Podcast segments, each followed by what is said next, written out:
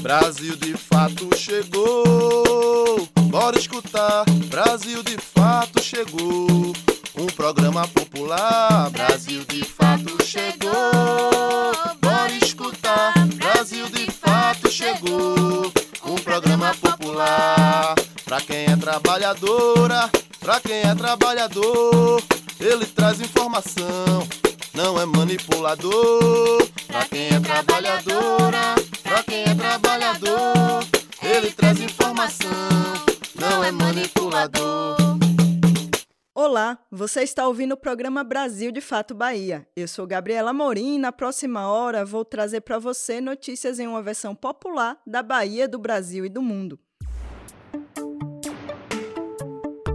No programa de hoje, vamos falar sobre o início do pagamento do Vale Gás, os danos causados à saúde dos brasileiros pelo consumo de alimentos ultraprocessados, os 26 anos do movimento dos pequenos agricultores no país e o aumento do desmatamento na Amazônia. Tem ainda música, dica de leitura para as crianças, receita na nossa cozinha baiana e nosso giro pelo Nordeste em 20 minutos.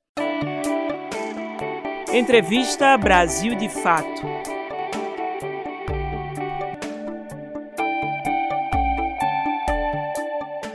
A entrevistada dessa semana aqui no programa é Josineide Costa, que compõe a direção nacional do Movimento dos Pequenos Agricultores. O MPA completou 26 anos de fundação nesta semana e nessa entrevista ao repórter Afonso Bezerra, Josineide resgata essa trajetória do movimento e faz uma análise do cenário político atual, evidenciando o protagonismo dos trabalhadores e trabalhadoras do campo na resistência contra os ataques do governo de Jair Bolsonaro. Aqui na Bahia, o MPA começa a ser construído em 1999, no sudoeste do estado, a partir das demandas de um grupo de camponeses e camponesas que compunham as comunidades eclesiais de base.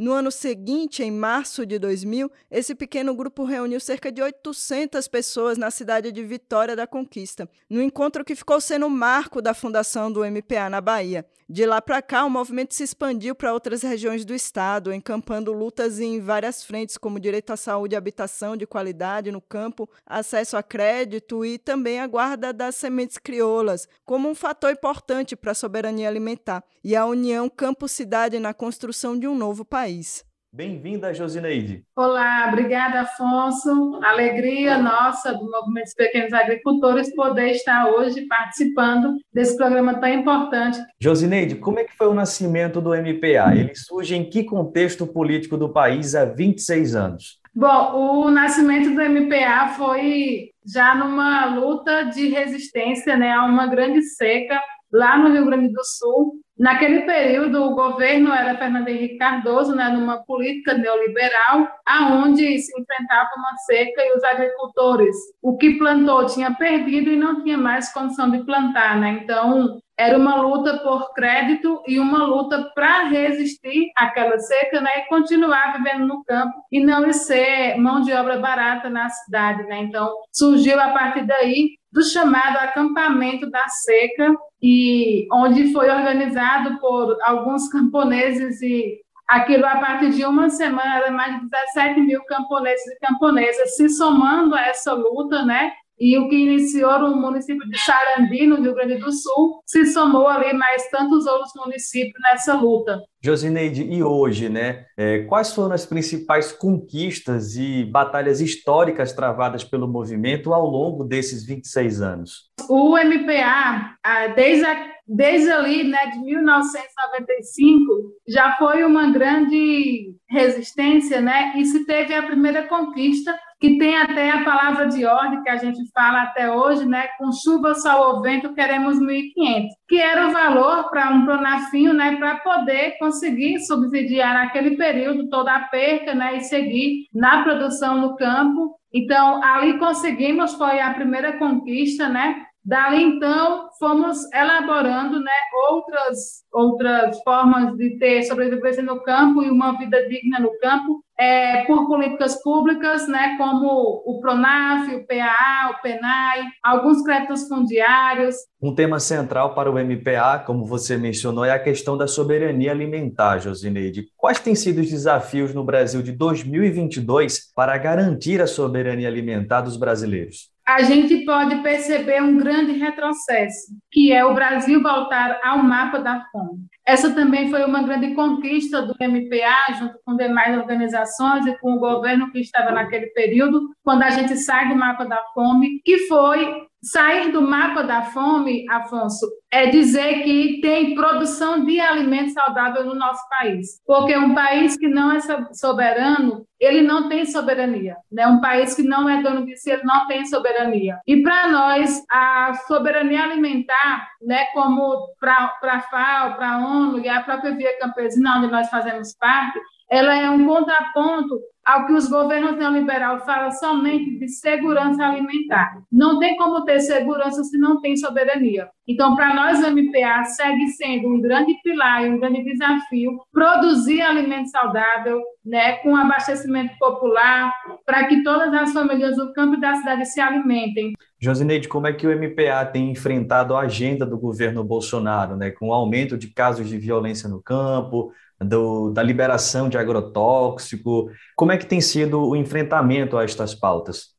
A gente tem, nesse período, anunciado, feito denúncias né, nos territórios, ao mesmo tempo dialogado com os povos, né, para a tentativa de proteção desses, desses, territórios, né, de não sair do campo, de não sair das terras quilombolas, de não sair das terras indígenas. Mas a nossa maior ferramenta, Afonso, nesse período tem sido anunciar a esperança. Temos que esperançar. E esse esperançar é produzir alimento, e esse esperançar é cuidar da saúde do nosso povo, e esse esperançar é produzir de forma agroecológica, e esse esperançar é construir poder popular nos territórios.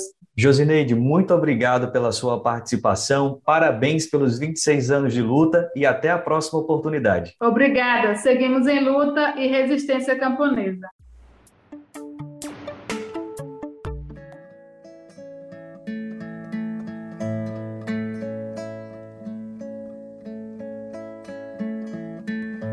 Eu morei numa Oh mamaya ya gomiaba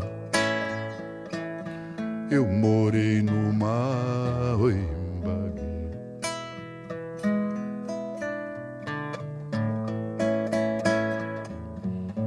Eu morei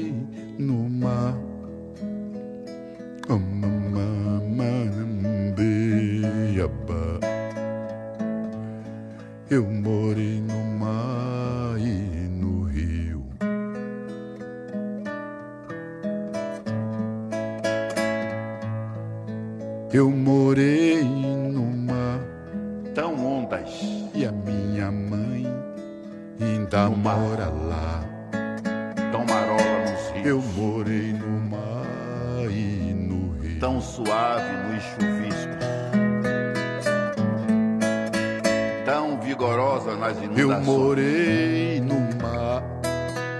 Tão etérea. Minha mãe quando evapora ainda mora lá olho d'água. Eu morei no mar Lago. e no rio. Cachoeiras, córregos, riachos, rios, mares, oceanos. Eu morei água, no mar. E a minha mãe o movimento das águas mora lá. As águas sempre seguem. Eu morei no mar água, e o caminho. Águas. morei no mar e minha mãe ainda mora lá.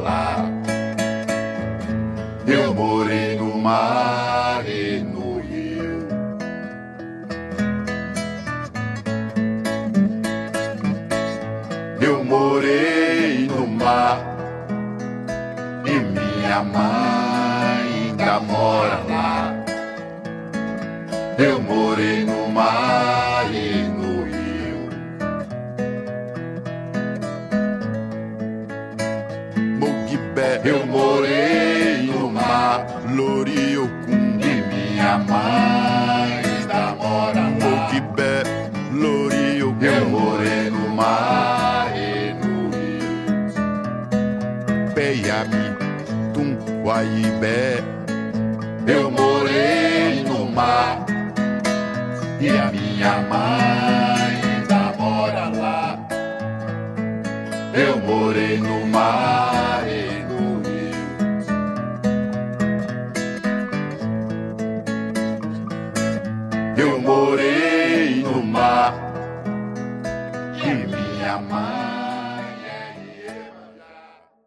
A gente ouviu agora a música Água, Sempre o Caminho, do novo álbum de Mateus Aleluia, O Afrocanto das Nações, que é resultado de uma pesquisa do cantor e compositor baiano sobre afromusicalidade no Benin e no Brasil. O projeto conta também com um museu virtual que você pode acessar no endereço www.naçõesdocandomblé, tudo junto sem acento, .com.br. O Vale Gás começou a ser pago esta semana no país. Cerca de 100 mil famílias da Bahia e de Minas, moradoras dos locais atingidos pelas enchentes, já tinham recebido o benefício adiantado em dezembro. Saiba agora o calendário de pagamentos e quem terá direito ao benefício. O governo federal começa a pagar nesta terça-feira, 18 de janeiro, o Vale Gás. O Ministério da Cidadania beneficiou 5,47 milhões de famílias, que terão o mesmo cronograma de pagamento do Auxílio Brasil. A cada dois meses, 52 reais serão pagos, o que corresponde à metade do preço médio nacional de revenda de botijão de gás de 13 quilos. A ordem de pagamento será conforme o número de identificação social do Cadastro Único, o NIS. Podem receber nessa terça as pessoas que tiveram o número 1 como o último número do NIS. Qualquer pessoa pode consultar a disponibilidade do benefício pelos aplicativos do Auxílio Brasil, da Caixa Tem ou por meio do telefone 111. Não é preciso fazer inscrição para receber o benefício. As famílias são selecionadas pelo Ministério da Cidadania conforme os critérios na lei do programa. São beneficiárias as famílias inscritas no Cadastro Único para Programas Sociais do Governo Federal, o CAD Único, e os membros inscritos no Benefício de Prestação Continuada, o BPC. A renda familiar mensal por pessoa deve ser de até meio salário mínimo nacional, ou seja, 550 reais. As mulheres que forem chefes de família ou que, tendo sofrido violência doméstica, estejam sob o monitoramento de medidas protetivas de urgência, terão prioridade no auxílio gás. De São Paulo, da Rádio Brasil de Fato, Gabriela Moncal. Você sabe o que são alimentos ultraprocessados e como eles interferem na nossa saúde? Uma pesquisa do IDEC aponta que o consumo desse tipo de alimentos, que são os biscoitos, salgadinhos, macarrão instantâneo, aumentou de 9 para 16% na população brasileira entre 45 e 55 anos. Um documentário brasileiro fala sobre o impacto do consumo dos ultraprocessados na saúde da população nas últimas décadas. Te aproxega, vivente. Comece agora o Alimento é Saúde.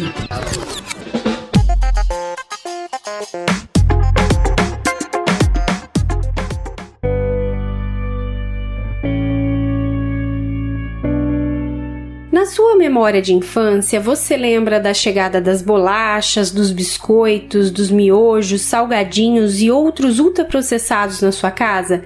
Eles não tinham preços tão acessíveis e nem eram tão fáceis de encontrar quanto agora, mas aos poucos esses produtos foram ficando cada vez mais presentes no nosso dia a dia. De acordo com o Instituto Brasileiro de Defesa do Consumidor, o IDEC, o consumo de ultraprocessados entre os brasileiros de 45 a 55 anos saltou de 9% para 16% entre 2019 e 2020. Mas o que naquela época, em meados dos anos 90, não se sabia ainda eram sobre os malefícios dos ultraprocessados à saúde. No Brasil, 52% das pessoas de 18 anos ou mais receberam diagnóstico de pelo menos uma doença crônica em 2019, é o que mostra a Pesquisa Nacional de Saúde. Uma pesquisa elaborada pelo Núcleo de Pesquisas Epidemiológicas em Nutrição e Saúde da Universidade de São Paulo e pela Cátedra Josué de Castro reuniu mais de 180 evidências científicas sobre o impacto dos ultraprocessados na saúde para chamar a atenção da população para a influência da indústria alimentícia nos hábitos alimentares da população brasileira, o Instituto de Defesa do Consumidor, em parceria com o coletivo Bodoc de Cinema, produziram o documentário Big Food: O Poder das Indústrias de Ultraprocessados.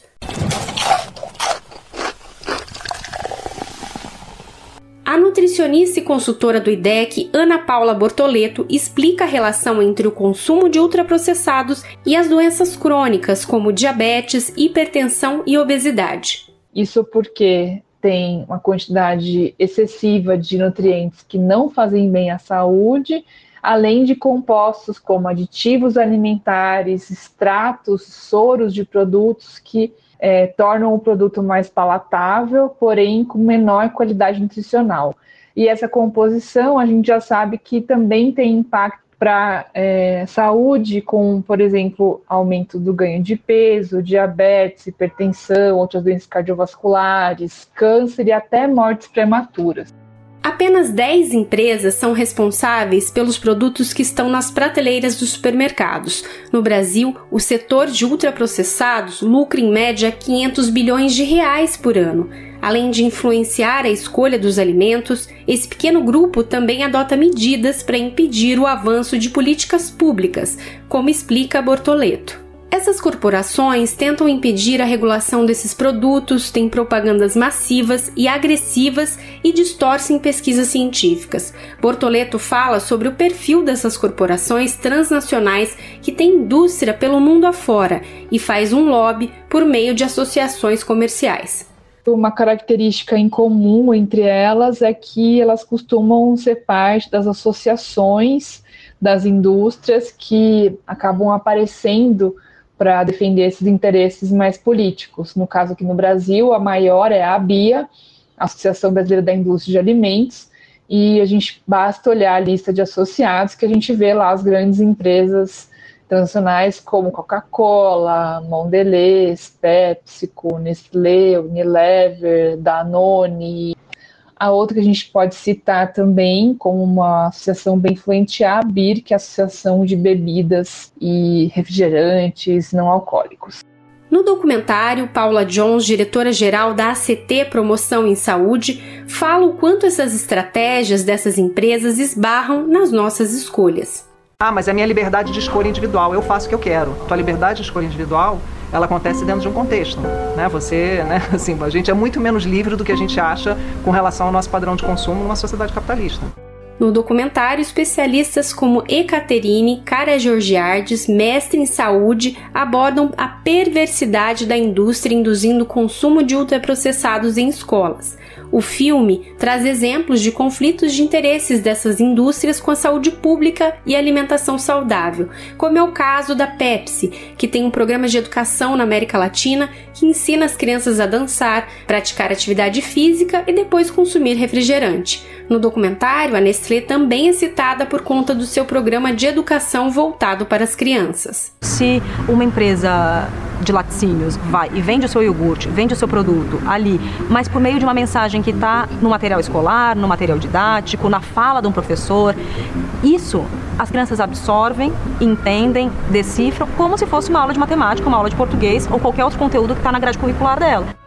Big Food, o poder das indústrias de ultraprocessados, ganhou o prêmio de melhor documentário no Festival Independente de Roma em 2021, além de receber outras indicações para premiações internacionais.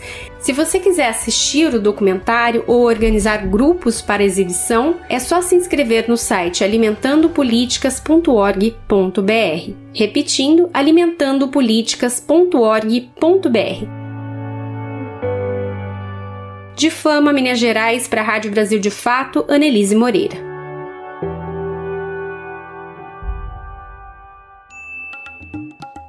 Deu a ideia.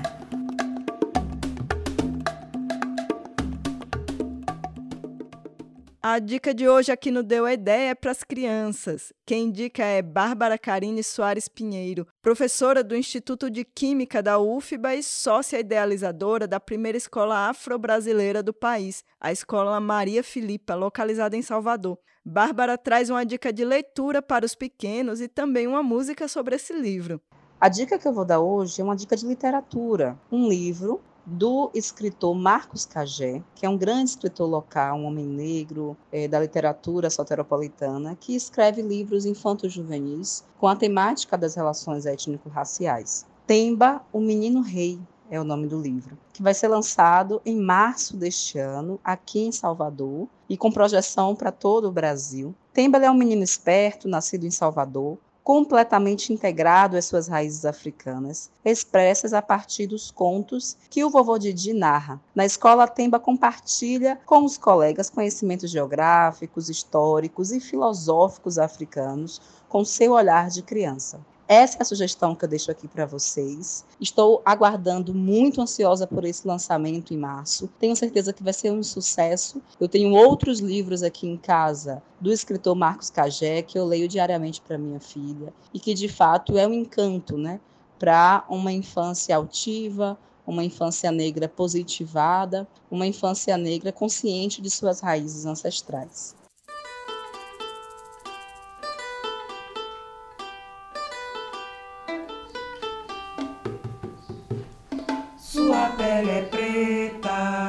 Cabelo é black, tem Bernagô, é menino rei. Sua pele é preta, seu cabelo é black, tem Bernagô, é menino rei. Ele aprendeu com sua mãe e aprendeu com seu vô. Quem ensinou foi a Bisa Jacipanagô. Ele aprendeu com sua mãe e aprendeu com seu avô. Quem ensinou foi a Bisa Jacipanagô. Sua pele é preta, seu cabelo é black, tem Menagô, é menino rei. Sua pele é preta, seu cabelo é black, tem Menagô, é menino Vacinação infantil contra a Covid. As crianças querem saber e a infectologista Ana Helena Germólio responde. Meu nome é Benjamin, eu tenho seis anos. Se eu tomar a vacina, eu não vou ter Covid? Oi, Benjamin. Infelizmente, a vacina não protege a gente contra tudo, né? A vacina nasceu para a gente não ficar grave, não precisar ir para o hospital, né? E nem morrer da doença. Pode ser sim que a gente tenha a doença com a vacina, mas muito provavelmente quem tiver vai ter sintomas bem leves. Covid-19. Vacine-se, sem dúvida. Uma parceria Rádio Senado. E aqui na Bahia, a vacinação contra a Covid para crianças de 5 a 11 anos já começou. Até o momento, o Estado recebeu o equivalente a 5% das doses necessárias para imunizar toda a população dessa faixa etária. Em Juazeiro, foi iniciada a vacinação para crianças de 5 a 11 anos do grupo prioritário, ou seja, as crianças com alguma deficiência ou comorbidade, e para as crianças de 11 anos que não fazem parte desse grupo. Os horários para vacinação desses grupos na UBS Alagadiço vai das 8 às 11h30 da manhã e nas UBSs Alto da Maravilha e Dom Tomás das 8 às 11h30 e das 13h30 às 17 horas. Um levantamento do Instituto do Homem e Meio Ambiente da Amazônia, o Amazon, mostra que o desmatamento anual na Amazônia subiu 29%, o que coloca 2021 como o pior ano da década. O Instituto afirma que este é um cenário muito grave e que esses índices de desmatamento estão diretamente ligados com a alteração do regime de chuvas, perda da biodiversidade e até ameaça de sobrevivência de povos e comunidades tradicionais. O Instituto do Homem e Meio Ambiente da Amazônia, o IMAZON, divulgou na segunda-feira, 17 de janeiro, que a floresta amazônica perdeu 10.300 quilômetros de mata nativa em 2021. O levantamento do Amazon foi realizado por imagens de satélite. Se compararmos, o tamanho da área do desmatamento é o equivalente à área da cidade de Manaus, a capital do estado do Amazonas. No acumulado do ano, a eliminação do bioma disparou 29% em relação a 2020, período em que a floresta havia perdido a maior área desde 2012, concluiu o Instituto. Entre os líderes do desmatamento em 2021, o Pará é o primeiro colocado, com 39%, confrontado com 2020. Em segundo lugar, em área derrubada, está o Amazonas, que teve o maior aumento em relação a 2020, 49%. Na sequência vem o Mato Grosso, Rondônia e Acre. Dos nove estados que compõem a chamada Amazônia Legal, apenas o Amapá não registrou aumento, tendo reduzido a área anual desmatada. Em nota, o Ministério do Meio Ambiente afirmou que, devido às ações integradas entre os Ministérios do Meio Ambiente, Justiça e Defesa e demais órgãos do governo federal, os índices de crimes ambientais vêm caindo em todo o país. De Lábrea, no Amazonas, para a Rádio Brasil de Fato, Murilo Pajola. Novo decreto estadual reduz o limite de público para 1.500 pessoas em eventos na Bahia. A ocupação dos locais segue sendo de 50% da capacidade máxima. O anúncio foi feito pelo governador Rui Costa na última quinta-feira. O objetivo é diminuir a propagação do coronavírus, que vem aumentando muito nos últimos dias. O Laboratório Central de Saúde Pública da Bahia registrou aumento de 638% de testes positivos para Covid nos últimos 19 dias. A cada 100 exames analisados no laboratório, 51,29% tiveram resultado positivo nesse período. O Instituto Federal do Sertão, Campus Petrolina, abriu processo seletivo com 100 vagas para cursos de qualificação profissional na modalidade de educação de jovens e adultos. São 35 vagas para curso de eletricista predial, 33 vagas para mestres de obras e 32 vagas para operador de computador. Os cursos são gratuitos e têm duração de dois anos. Podem se candidatar pessoas maiores de 18 anos que tenham concluído o nono ano ou a quarta fase da educação de jovens e adultos do ensino fundamental. As inscrições devem ser realizadas até o dia 28 de janeiro por meio de formulário eletrônico ou presencialmente. De Salvador, para o Brasil de Fato Bahia, Ellen Carvalho.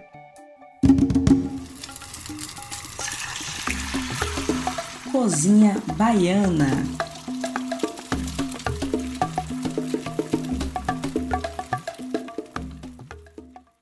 Na nossa cozinha hoje tem uma muqueca muito especial de banana da terra e mais uma farofa com cascas da banana. Quem nos ensina essa preparação deliciosa e que aproveita todo o alimento é Lua Costa, professora aposentada e cozinheira de mão cheia, que conhece muito sobre preparos com plantas alimentícias tradicionais e aproveitamento integral dos alimentos.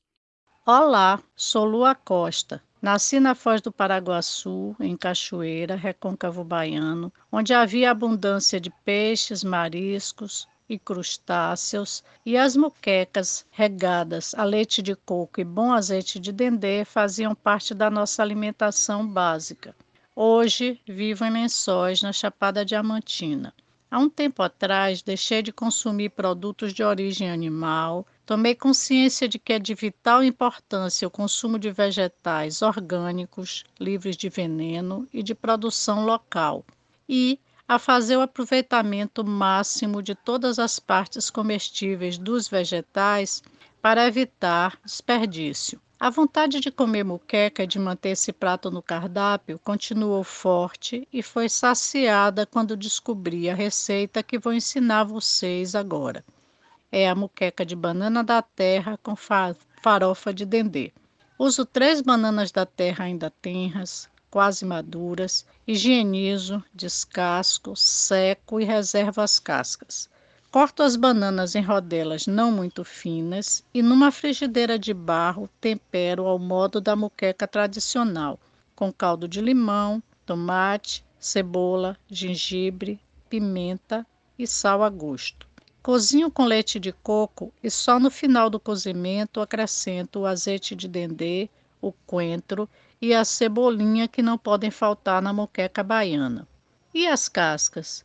Bem, as cascas pico bem miudinhas, refogo no azeite de dendê com cebola e depois de bem fritas acrescento uma pitada de sal e a farinha de mandioca. Sirvo a muqueca e a farofa com arroz. Experimente, é nutritivo e garanto que é uma delícia. Bom apetite!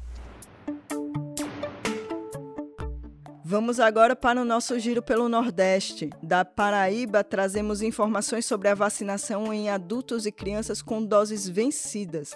Em Pernambuco, o importante acervo do músico Naná Vasconcelos vai parar em um depósito. O Momento Agroecológico fala sobre a escola do MST no sul da Bahia, que já alfabetizou mais de 800 famílias. E o Vozes Populares traz uma entrevista com Mãe Jaciara sobre o Dia do Combate à Intolerância Religiosa. Começa agora o Nordeste em 20 minutos. Você está ouvindo o quadro Nordeste em 20 minutos. Olá, gente! Eu sou a Julia Vasconcelos e esse é o Nordeste em 20 Minutos, um quadro em que eu te convido a dar um giro pela região em até 20 minutos. Toda semana te encontro com conteúdos que trazem uma visão popular do que tem acontecido por aqui. Vamos comigo para mais uma edição. Começamos o quadro de hoje falando sobre a vacinação dos nossos pequenos. O início da imunização contra a Covid-19 das crianças no Brasil foi motivo de muita alegria e esperança. Mas em uma cidade da Paraíba, essa vacinação aconteceu de maneira inadequada. As crianças receberam doses vencidas e de dosagem para adultos. Além de tudo isso, o Ministério Público Federal constatou que 1.400 doses não utilizadas por causa de mau armazenamento vão ser descartadas. As autoridades estão acompanhando o caso que aconteceu em Lucena, na região metropolitana de João Pessoa. Segundo as autoridades, das 49 crianças vacinadas com dose de adulto, 36 receberam dose vencida. Além das crianças, outras 200 pessoas receberam o imunizante fora do prazo da validade a vacina contra a Covid-19 autorizada para crianças tem diferenças na dosagem, composição e concentração do principal componente, com a dosagem sendo equivalente a um terço da vacina aplicada em adolescentes e adultos. Até o momento, não há informações sobre as consequências do ocorrido, nem se as crianças e demais pessoas vão tomar uma nova dose e quando. A Pfizer apenas emitiu uma nota recomendando o monitoramento dos possíveis sintomas das crianças.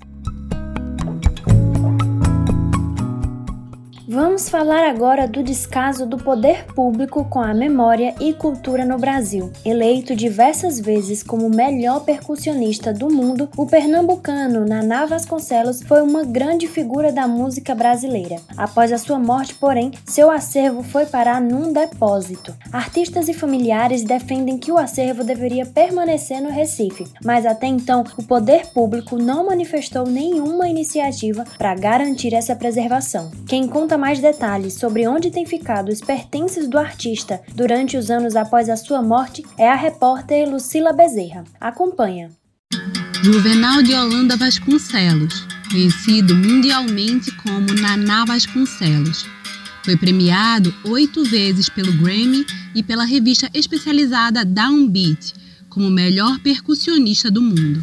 Mas era na abertura oficial do Carnaval do Recife, no Marco Zero, que Naná Vasconcelos era coroado, à frente de dezenas de maracatus.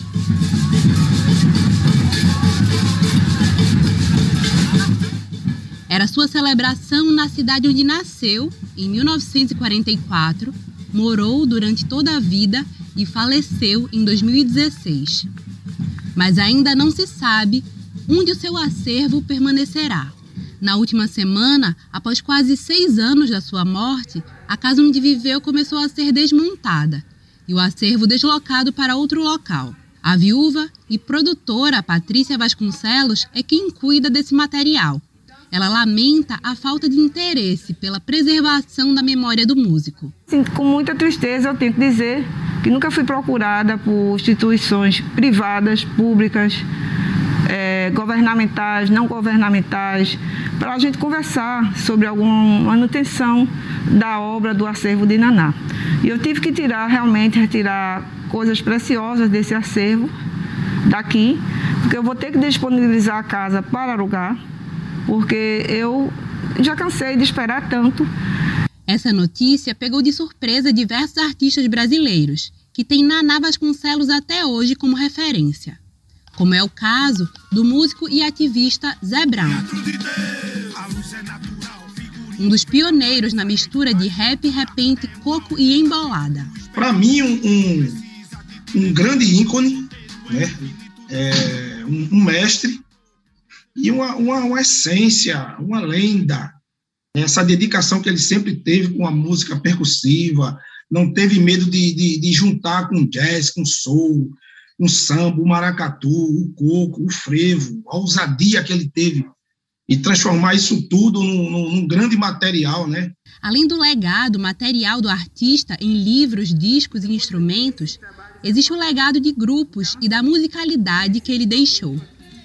Por exemplo, o grupo Voz Nagu, criado por Naná Vasconcelos e composto por sete mulheres negras e candomblecistas. Enquanto no Brasil ainda não existe plano para preservação do seu acervo, o percussionista é celebrado no mundo. Três dos seus instrumentos estão expostos no Museu de Instrumentos Musicais, no Arizona, nos Estados Unidos. E Naná virou tema do livro Saudades, lançado pelo inglês Daniel Sharp. Para a esposa, Patrícia Vasconcelos, a intenção é que sua memória seja espalhada pelo mundo. Eu não queria que isso ficasse só pelo mundo, a obra de Naná, e o Brasil ficasse só com essa coisa assim do ele foi o melhor percussionista do mundo e não alimentar essa obra. De Recife, da Rádio Brasil de Fato, Lucila Bezerra. Eu te levo agora para conhecer o legado da escola do Movimento dos Trabalhadores Rurais Sem Terra, que alfabetizou 800 famílias no sul da Bahia. Criada em 2012, a escola Egídio Bruneto atende 15 assentamentos da reforma agrária em uma região de grandes latifúndios. A escola tem sido uma ferramenta de transformação comunitária. E no quadro Momento Agroecológico de hoje, você entende um pouco mais sobre a metodologia praticada nela. Confere com o repórter Lucas Weber.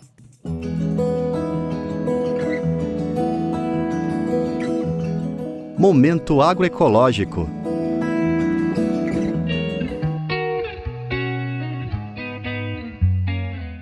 Em 10 anos de história, o assentamento do MST Jaci Rocha se tornou referência em agroecologia no extremo sul da Bahia, e a produção de alimentos saudáveis se firmou como uma bandeira para as famílias a partir de 2012, com a criação da Escola Popular de Agroecologia e Agrofloresta, Egídio Bruneto. O coordenador da escola, Felipe Campelo, conta que ela surgiu como uma necessidade das famílias de ter um espaço físico para concretizar ideias que surgiam no assentamento. Ela surgiu como uma ferramenta de formação, de reflexão a partir das necessidades concretas das famílias. Então aqui é um espaço onde as famílias vêm refletir sobre quais são suas dificuldades concretas na construção dos assentamentos agroecológicos. Então é um espaço que é uma estrutura física, a gente diz que a escola tem estrutura física, mas a escola ela também tá, faz as reuniões nos assentamentos para debater com as famílias as questões importantes. Por onde que nós vamos andar? São alguns tipos de cursos oferecidos. Em parceria com a Fiocruz, a especialização em educação do campo e agroecologia já formou 48 pessoas em sua primeira turma. O técnico médio em agroecologia, reconhecido pela Secretaria de Educação da Bahia, é voltada para jovens que terminaram o ensino médio.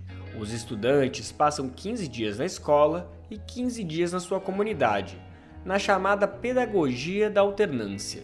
Já os cursos populares não formais são voltadas às produções desenvolvidas nos lotes familiares, como é o caso do cultivo do café, da pimenta e de outras fruticulturas. O agricultor Iago Alves é um dos participantes da iniciativa. Ele conta que o aprendizado na escola está servindo de incentivo e seu objetivo é reproduzir o que aprendeu na plantação da família. Eu trabalho aqui e aí eu quero né, levar essa experiência também para o meu lote, né? Aí eu quero plantar 3 mil pés de café, fazer desse mesmo modelo igual aqui na escola. Porque aqui eu tive dia a dia e vi que deu certo, né? Então isso é bom para levar para minha família e estar tá repassando também para outros companheiros. Né? A metodologia da escola tem quatro vertentes centrais: a produção, a comercialização e os eixos ambientais e sociais. Hoje a unidade recebe estudantes de 15 assentamentos espalhados em cinco municípios da região. A educadora da escola, Meirielle Oliveira, explica que um dos objetivos principais é a formação política dos jovens. Como ela se fundamenta na educação popular, então a gente é, a nossa intencionalidade é que esse sujeito que vem participar, que se soma, que vem fazer esse processo formativo na escola, que ele seja capaz de fazer uma leitura do mundo.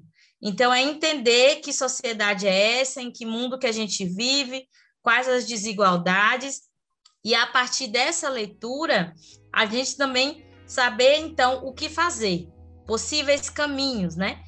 Mas o espaço vai além dos ensinamentos em torno da produção de alimentos saudáveis. É também um polo de alfabetização no extremo sul do estado.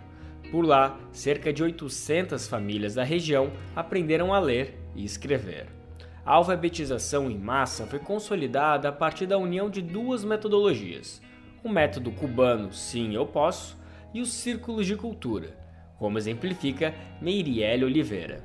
Porque se a gente está falando de uma formação que permita que as pessoas, que esses sujeitos sociais, eles tenham autonomia e protagonismo, então se eles não sabem ler, eles não conseguem. O coordenador da escola, Felipe Campelo, enfatiza como tudo isso é resultado da luta das famílias sem terra.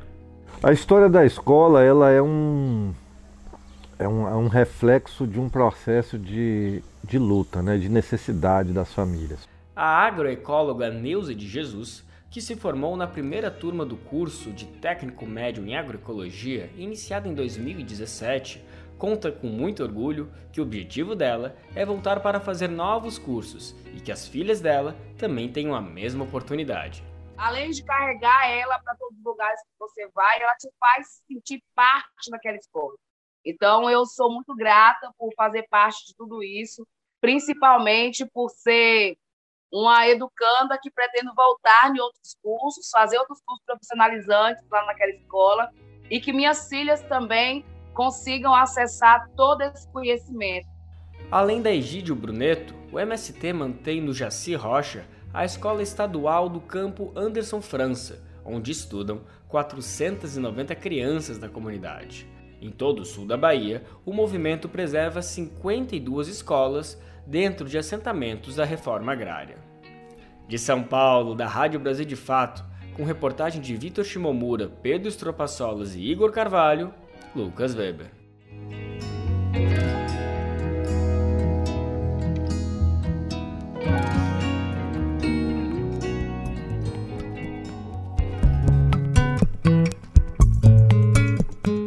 Bom, pessoal, e no Brasil, a Constituição Federal coloca como direito fundamental a liberdade de religião, sendo um país laico. Mas os números crescentes de casos de intolerância religiosa nos mostram que, se você segue uma religião não cristã, vai estar sujeito a agressões, como comentários preconceituosos sobre vestimentas, até casos graves que impedem o seu direito de exercer a sua fé. Dados de 2019 mostram que as denúncias de intolerância religiosa aumentaram 56%. Para falar um pouco mais sobre tudo isso, eu gravei para vocês mais um Vozes Populares com uma convidada bem especial. Vamos lá?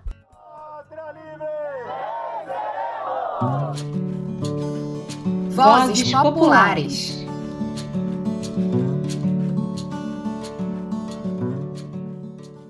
E aí, gente, eu tô chegando para mais uma edição do Vozes Populares, um programete que traz as pautas e as diversas vozes dos movimentos coletivos e organizações populares. Estamos na semana de combate à intolerância religiosa. Você sabia?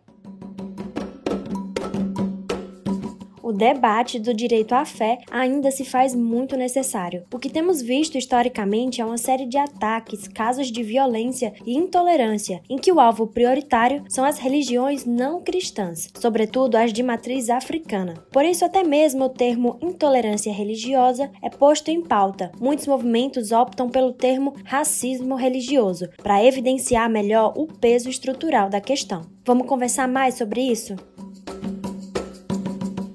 A data surgiu há 15 anos através de uma lei sancionada pelo ex-presidente Lula, em homenagem a uma religiosa que foi morta por ataques de ódio e agressões há quase 22 anos. A Yalorixá Gildásia dos Santos, que ficou conhecida como Mãe Gilda de Ogum, é fundadora do Axé Abassá de Ogum, no município de Itapuã, na Bahia. Em 2000, a religiosa sofreu ataques racistas dentro do terreiro e o trauma contribuiu para os problemas cardíacos que a levaram à morte. Sua filha biológica, mãe Jaciara, também uma das criadoras do coletivo Iaco Biodé, Mulheres que Transformam, sente o peso da data. A data 21 de janeiro é o Dia Nacional de Combate à Intolerância Religiosa. É uma data que reporta muita dor ainda para mim como filha biológica, né? A data ela é instituída em homenagem à minha mãe por uma forma de perseguição, né? Outro segmento religioso fundamentalista invade o terreiro, bate com a Bíblia na cabeça dela e a Igreja Universal de do Reino de Deus usa indevidamente a imagem dela com uma tarja preta no rosto escrito macumbeiro, charlatões, lesam o bolso e a vida de cliente. Quer dizer, esse ano faz 22 anos da morte de Mangilda e para mim não é celebrar. A homenagem é uma homenagem para a gente fazer com que as lutas sejam mais fortes, né? Para essas políticas públicas do antirracismo realmente acontecer. Mãe Jaciara comenta que mesmo depois de sua morte, a imagem de sua mãe ainda é desrespeitada. Em 2014, um busto de bronze foi feito em homenagem à memória de Mãe Gilda em Itapuã. Esse busto já foi alvo de vandalismo, passou por restaurações e mesmo durante a pandemia foi violado duas vezes. Mais de uma década depois de instituída a data, a violência e o cerceamento da liberdade religiosa seguem presentes. No primeiro dia do ano, por exemplo, um terreiro em Pernambuco, o Terreiro das Salinas, foi incendiado, tendo suas atividades impedidas. Para tratar de casos como esse, diversos movimentos optam pelo termo racismo religioso, visto que os alvos dessa violência são, em sua maioria, os de matrizes africana. Mãe Jaciara, apesar de afirmar que a dor é a mesma, independente do nome, também opta pelo termo racismo religioso. Fica um pouco pesado porque se acha que tem que tolerar a gente, né? mas para mim, que estou no ativismo há 20 anos, eu vou me adaptando a uma realidade da atualidade, mas para mim, falar do racismo religioso é muito mais importante do que intolerância religiosa. Mãe Jaciara termina falando que o Estado poderia ocupar o papel de garantir a liberdade religiosa, mas que isso não acontece na prática. O Estado poderia garantir isso e, na verdade, aqui, pela minha experiência no Estado da Bahia, muitas vezes o próprio Estado né, é que está cometendo essa violência em espaços religiosos. Né? Então, acho que a garantia mesmo de direito, enquanto a liberdade de culto, é a gente saber votar, né? porque você tem que botar as pessoas no poder que têm a sensibilidade de não levar para os seus espaços de trabalho a sua religiosidade. Você tem que ter ética, respeito e não fazer o proselitismo na, da sua religião nos espaços. O Vozes Populares é uma produção do Brasil de Fato Pernambuco e teve apresentação e roteiro por Júlia Vasconcelos, edição de texto e coordenação por Rani de Mendonça e edição de áudio por Flávia Santos. Nordeste em 20 minutos fica por aqui, pessoal, mas nós temos um encontro marcado na próxima semana. Um beijo, tchau, tchau e até a próxima! Este quadro é uma realização do Brasil de Fato Pernambuco e conta com apresentação e roteiro de Júlia Vasconcelos, coordenação editorial de Rani de Mendonça e edição de som de Flávia Santos.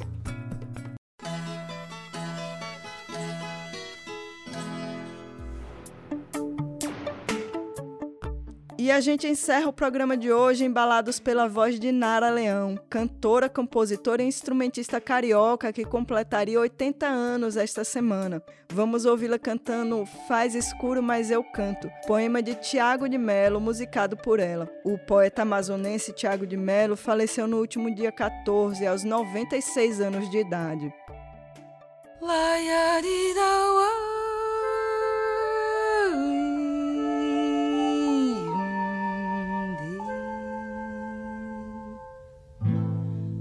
Faz escuro, mas eu canto, porque amanhã vai chegar. Vem ver comigo, companheiro, vai ser lindo a cor do mundo mudar. Vale a pena não dormir para esperar, porque amanhã vai chegar.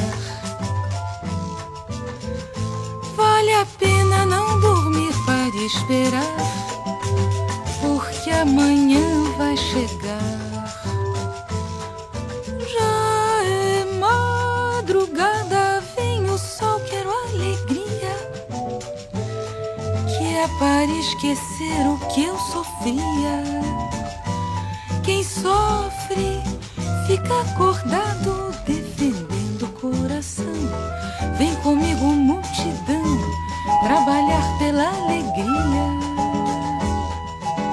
Amanhã é outro dia. Faz escuro, mas eu canto, porque amanhã vai chegar. Vem ver comigo, companheiro,